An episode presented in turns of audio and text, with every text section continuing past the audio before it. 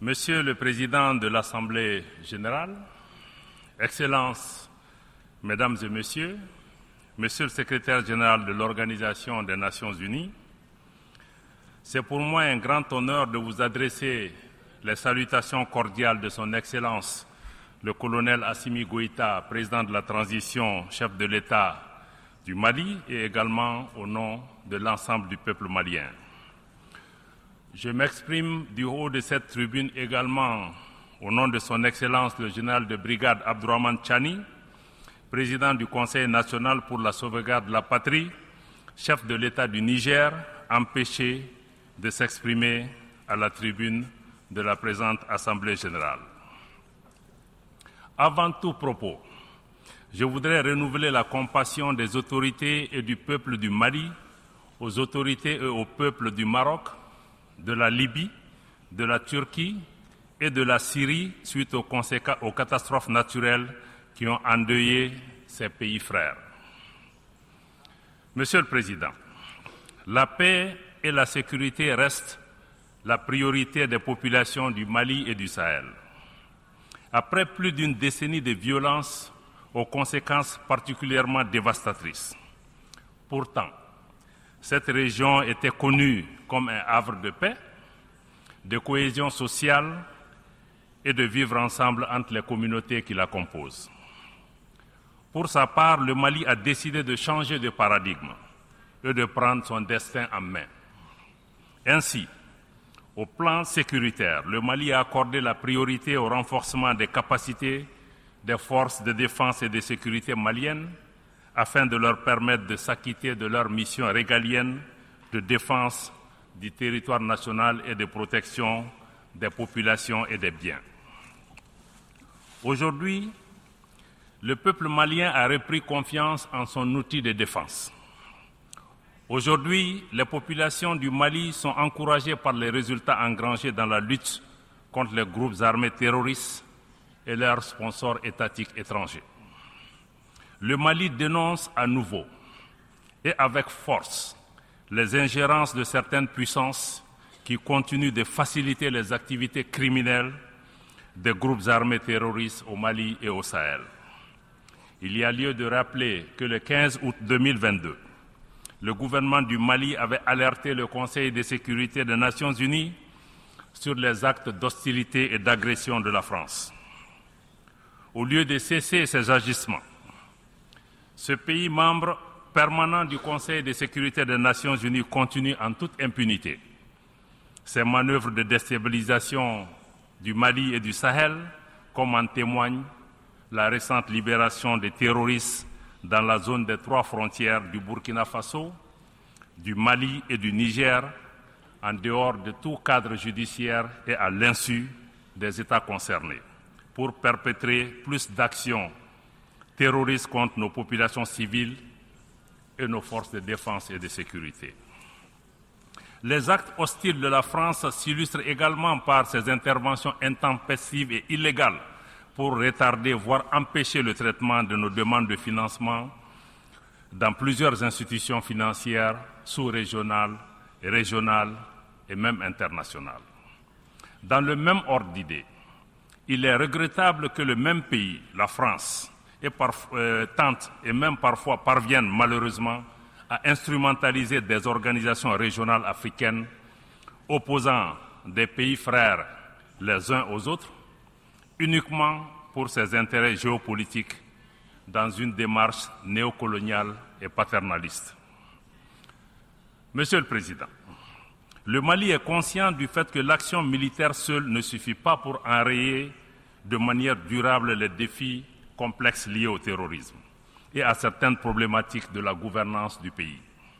C'est la raison pour laquelle le gouvernement s'est doté d'une stratégie intégrée qui comprend les réformes politiques et institutionnelles, le volet développement, la prise en compte des préoccupations spécifiques de la jeunesse, des femmes, y compris l'emploi et leur représentation dans les, dans les instances de décision au niveau local et national.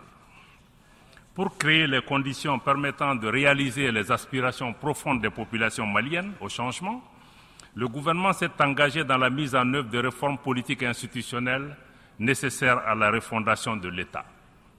Participe de cette dynamique l'organisation réussie le 18 juin 2023 du référendum sur la nouvelle constitution du Mali, adoptée à plus de 96 Sa promulgation par le chef de l'État le 22 juillet 2023 consacre l'avènement de la quatrième République du Mali. En passant ce cap, le gouvernement donne le gage d'une volonté réelle pour le retour à un ordre constitutionnel apaisé et sécurisé, y compris l'organisation dans les tout prochains mois des élections générales. Monsieur le Président, après dix ans de présence dans mon pays, la réponse internationale aux défis sécuritaires du Mali n'a pas été à la hauteur des menaces. Les attentes des populations maliennes, maintes fois exprimées par les autorités, ont ainsi été souvent ignorées. La mission des Nations Unies au Mali, MINUSMA, n'a pas été en mesure d'aider le Mali à rétablir son autorité sur l'ensemble de son territoire, en dépit cependant des moyens importants investis en elle ces dix dernières années. Durant sa présence sur le territoire national, la situation sécuritaire, malheureusement, n'a fait que se dégrader. L'insécurité qui était cantonnée dans les régions du nord du Mali au moment du déploiement de la mission des Nations Unies en 2013 a atteint les régions du centre et du sud. Cette propagation de l'insécurité est fort heureusement en cours de fléchissement grâce au succès indéniable remporté sur le terrain par les forces armées maliennes malgré les défis inhérents à ce type d'opération. En dépit des difficultés rencontrées par la dû à l'inadaptation de la mission au contexte sécuritaire, à savoir le maintien de la paix dans un environnement où il n'y a pas de paix à maintenir, le gouvernement du Mali s'était accommodé cependant de la présence passive de la mission. Cependant, il était devenu inacceptable pour le gouvernement du Mali de laisser la continuer à devenir partie du problème en aggravant les tensions entre nos communautés à travers l'instrumentalisation de la question des droits de l'homme à des fins politiques et servant ainsi des agendas extérieurs de pays hostiles au Mali. C'est ainsi qu'après une évaluation exhaustive, le gouvernement du Mali a demandé en juin 2023 le retrait sans délai de l'aménagement et nous sommes heureux que le Conseil de sécurité des Nations Unies ait accédé à notre requête. Le gouvernement du Mali travaille avec l'aménagement en vue de son retrait ordonné, coordonné et sécurisé, et c'est dans le délai imparti du 31 décembre 2023. Conformément aux dispositions pertinentes de la résolution 2690 adoptée le 30 juin 2023 par le Conseil de sécurité. Le gouvernement de la République du Mali n'envisage pas de proroger ce délai. Le gouvernement rassure les populations maliennes et la communauté internationale que toutes les dispositions sont prises pour, assurer la continuité des services de l'État après le départ de l'aménagement. La première phase du processus de retrait s'est achevée et la seconde phase est déjà engagée. Certes, l'aménagement n'a pas été capable de remplir son mandat, mais le gouvernement et le peuple malien restent reconnaissants pour les efforts et les sacrifices consentis durant les dix dernières années au Mali. Je rends ici hommage à la mémoire de toutes les victimes, civiles comme militaires, maliennes comme étrangères tombées au champ d'honneur au Mali. Pour autant, le retrait de l'amunissement ne signifie pas la fin de la coopération entre le Mali et l'Organisation des Nations Unies. Bien au contraire, mon pays tient à son appartenance à l'ONU et le gouvernement reste engagé en faveur des principes et des nobles idéaux de la charte. De même, le Mali, le Mali renouvelle son engagement à coopérer avec l'ensemble des États du monde qui le souhaitent et qui respectent les principes fondamentaux de la politique extérieure de mon pays. Dans une dynamique d'appropriation nationale, le gouvernement s'attelle à poursuivre la mise en œuvre efficiente et intelligente de l'accord pour la paix et la réconciliation issu du processus d'Alger avec nos frères des mouvements signataires qui le souhaitent. Nous nous réjouissons du chemin parcouru depuis la signature de cet accord en 2015, y compris l'adoption de la nouvelle constitution qui prend en charge plusieurs dispositions de l'accord et le gouvernement a décidé de privilégier désormais le dialogue intermalien pour la poursuite du processus de paix avec les groupes signataires. Le gouvernement est conscient des défis qui jalonnent le chemin vers la paix.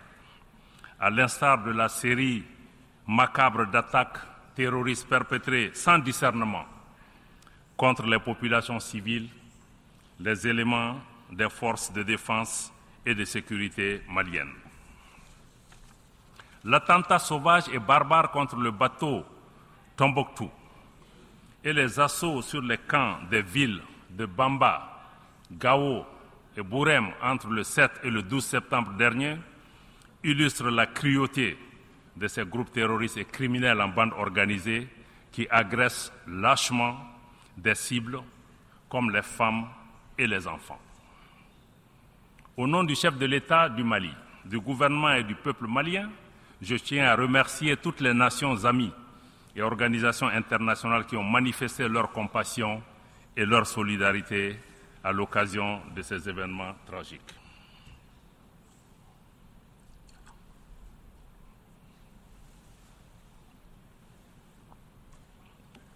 Toutefois, il est regrettable que même face à ces événements aussi tragiques, et au moment où le thème de notre session nous engage à plus de solidarité, donc il est regrettable que le Conseil de sécurité des Nations Unies ne soit pas parvenu au minimum de consensus pour à tout le moins dénoncer ces actes barbares. Malgré ces difficultés, ou mieux, en raison de ces difficultés, le gouvernement de la République du Mali est plus que jamais déterminé à exercer sa souveraineté, asseoir son autorité, toute son autorité sur l'ensemble du territoire national. Aux attaques obscurantistes, l'offensive des forces de défense et de sécurité se poursuivra et la riposte sera immédiate et ferme.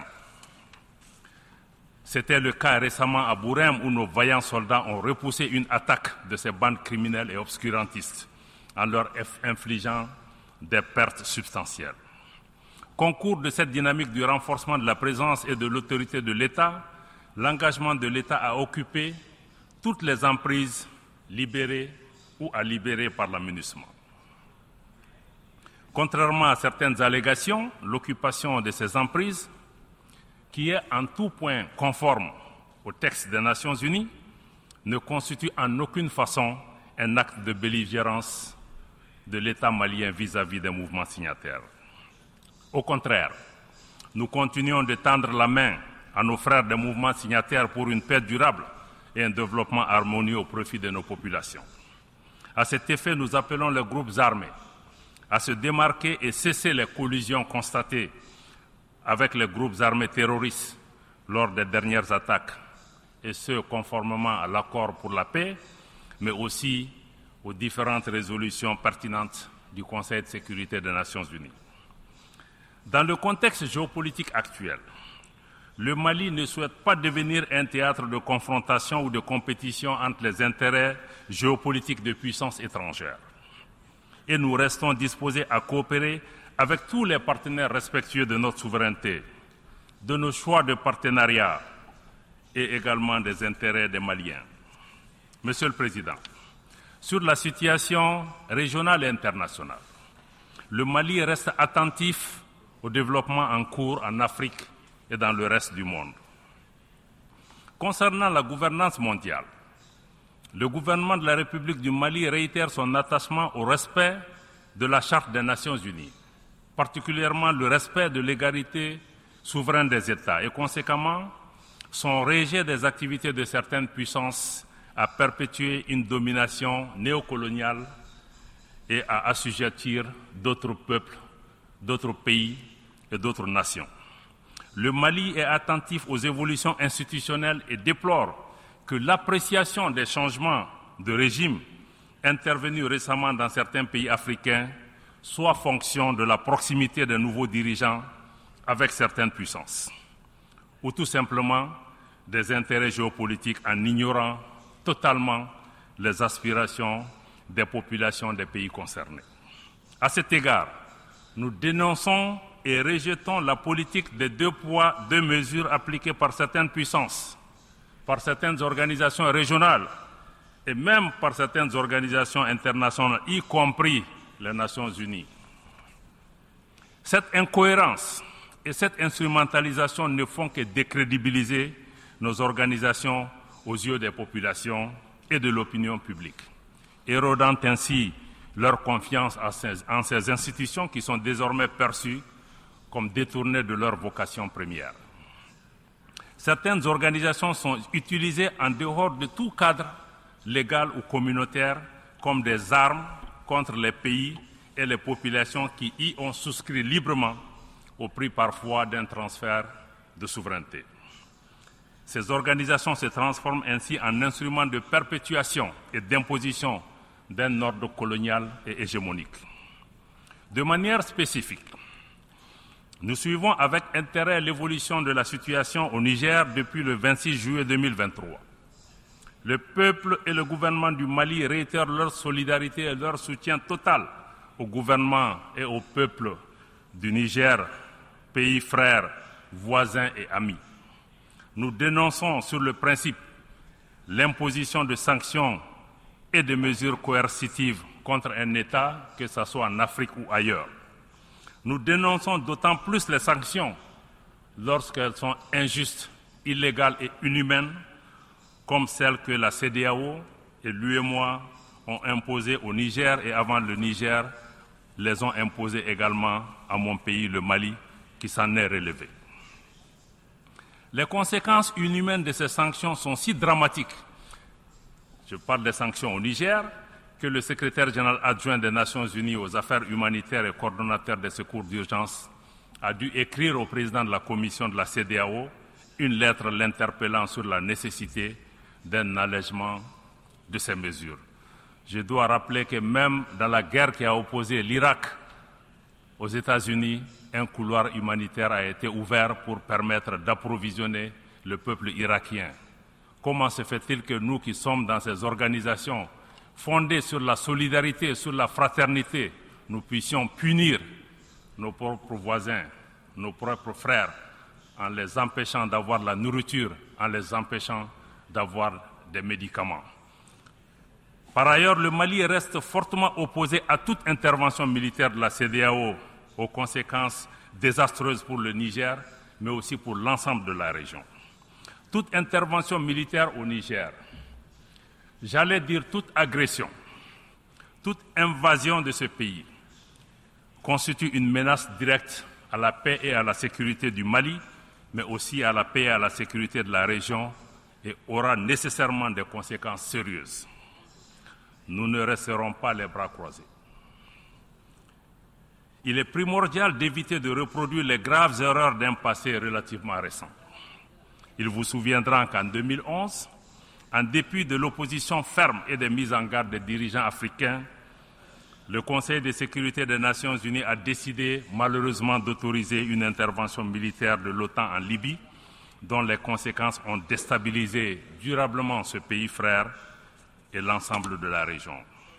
Cette guerre de l'OTAN en Libye est à l'origine de l'expansion du terrorisme et de l'extrémisme violent dans la région du Sahel, avec son lot de victimes innocentes et de destruction. C'est pourquoi nous ne nous lasserons jamais de rappeler cette responsabilité internationale dans la tragédie humaine que vivent la Libye et les pays du Sahel depuis cette intervention. Aussi, au nom de toutes les victimes de 2011 à aujourd'hui, des dizaines de, des dizaines de milliers de morts des millions de personnes déplacées et réfugiées, nous réclamons justice, nous demandons réparation. Mais surtout, nous demandons que la communauté internationale assume ses responsabilités et tire toutes les conséquences de cette intervention militaire hasardeuse des grandes puissances dans un pays tiers. Il est crucial d'éviter de reproduire au Niger les erreurs commises en Libye et qui sont justement à l'origine de la dégradation de la situation dans toute la région du Sahel, y compris au Burkina Faso, au Mali et au Niger. Ceci est essentiel pour rétablir la confiance entre les nations, comme c'est le thème de notre session. Monsieur le Président, les multiples défis à la paix et à la sécurité internationale appellent à la réforme de l'architecture dédiée des Nations Unies.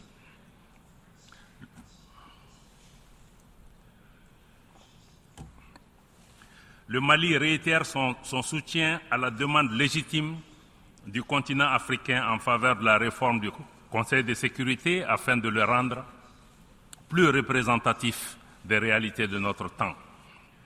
Dans la même veine, le Mali continuera de plaider pour la réforme de la gouvernance économique, financière et politique mondiale afin de créer les conditions optimales et justes de la participation de nos pays aux institutions multilatérales.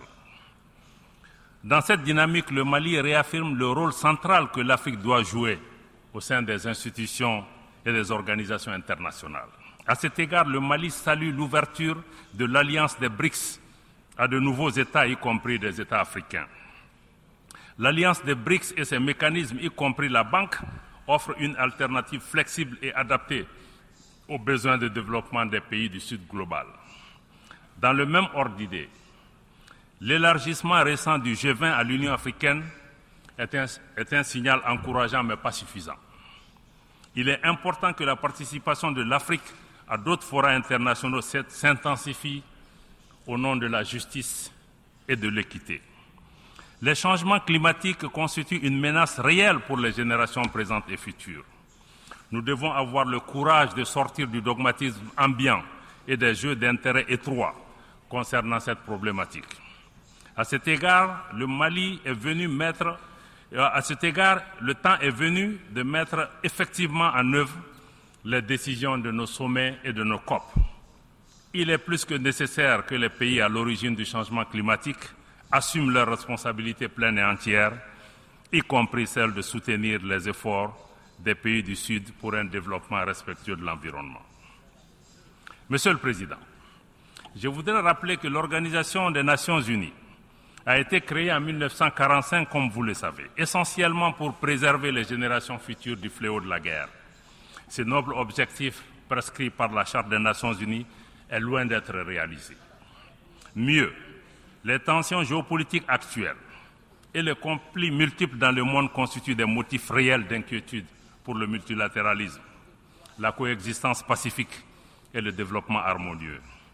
Faisons une pause dans la rhétorique de l'intimidation, de la menace et de la guerre. Comme le thème de cette 78e session nous y invite, travaillons ensemble à rétablir la confiance et à raviver la solidarité mondiale. Osons des réformes qui permettent de construire un monde où chacun compte, un monde où personne n'est laissé de côté. Ensemble, travaillons à mettre en place des mécanismes internationaux efficaces, équitables et inclusifs, permettant de régler les crises et non de les encourager ou même, dans certains cas, de les entretenir. Victimes directes de l'ingérence persistante de certains pays dans leurs affaires intérieures, les populations du Mali et de plusieurs États du Sahel continuent, hélas, de vivre les conséquences tragiques des crises multidimensionnelles imposées et entretenues par ceux qui, paradoxalement, viennent donner des leçons de démocratie ou de respect des droits humains. Dans la mise en œuvre de la vision du chef de l'État pour l'émergence d'un Mali nouveau, libéré de toute domination extérieure néocoloniale, le gouvernement de la République du Mali est honoré de compter sur des partenaires sincères, sur des pays qui valorisent les relations d'égal à égal dans le respect mutuel. À cet égard, je tiens à adresser une mention spéciale à la Fédération de Russie pour sa solidarité agissante et un engagement fiable tant sur le plan bilatéral que multilatéral. Le Mali demeure engagé pour le renforcement des mécanismes régionaux et sous-régionaux africains qui défendraient véritablement et prioritairement les intérêts des populations africaines. Fidèle à sa vocation panafricaniste, réaffirmée dans toutes ses constitutions successives, le Mali réitère son adhésion à tous les mécanismes de sécurité collective pertinents. notamment ceux dans lesquels le leadership africain est affirmé, mais aussi dans lesquels l'instrumentalisation est rejetée et combattue. C'est tout le sens de la création, le 16 septembre 2023, de l'Alliance des États du Sahel par le Burkina Faso, le Mali et le Niger par la signature de la charte du Liptako Gourma. Cette organisation vise à établir une architecture de défense collective et d'assistance mutuelle dans le but de lutter contre toute forme d'agression, toute forme de terrorisme et de criminalité transnationale organisée dans l'espace de l'Alliance. Cette nouvelle organisation ambitionne également de fédérer les efforts des trois pays dans les domaines socio-économiques et monétaires, mais aussi de renforcer sur de nouvelles, bases l'intégration régionale, cette fois-ci une intégration des peuples fondée sur la solidarité, le respect de la dignité, de l'identité de nos peuples et de nos pays, l'affirmation de notre souveraineté sur nos terres et sur nos ressources, mais aussi notre souveraineté sur nos organisations, le financement de nos activités par nos ressources propres, ainsi que le rejet des ingérences extérieures des politiques hégémoniques de domination néocoloniale ou d'assujettissement. Outre les mécanismes à vocation sécuritaire, le Mali souscrit pleinement aux initiatives africaines qui œuvrent à la promotion et au renforcement des liens de fraternité et de solidarité, à l'instar de l'Alliance politique africaine initiée par la République sœur du Togo et qui aspire à une Afrique indépendante, politiquement forte, décomplexée, non alignée et capable de participer d'égal à égal en, tant qu'actrice à la gouvernance mondiale. Monsieur le Président, Excellences, Mesdames et Messieurs, pour terminer, je voudrais faire observer que les multiples défis à la paix, à la sécurité et au développement imposent un cadre multilatéral refondé, adapté et inclusif. Nous ne pouvons plus nous ne devons plus continuer à faire la même chose avec les mêmes mécanismes, les mêmes institutions inadaptées et espérer des résultats différents. Pour sa part, le Mali reste attaché à un multilatéralisme où chaque nation compte. Un multilatéralisme solidaire, porteuse de solutions ambitieuses aux défis complexes de notre temps, particulièrement au Sahel. Un multilatéralisme ouvert prenant en charge les aspirations profondes de nos populations au changement, à la dignité, au respect, à l'égalité souveraine des États, à l'équité, à la justice, au développement, à la sécurité et enfin à la paix. Je vous remercie de votre aimable attention.